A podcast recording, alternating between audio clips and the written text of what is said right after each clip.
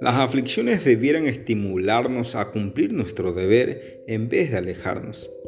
Por lo demás, hermanos, todo lo que es verdadero, todo lo honesto, todo lo justo, todo lo puro, todo lo amable, todo lo que es buen nombre, si hay virtud alguna, si algo digno de alabanza, en esto pensad, lo dice Filipenses 4:8.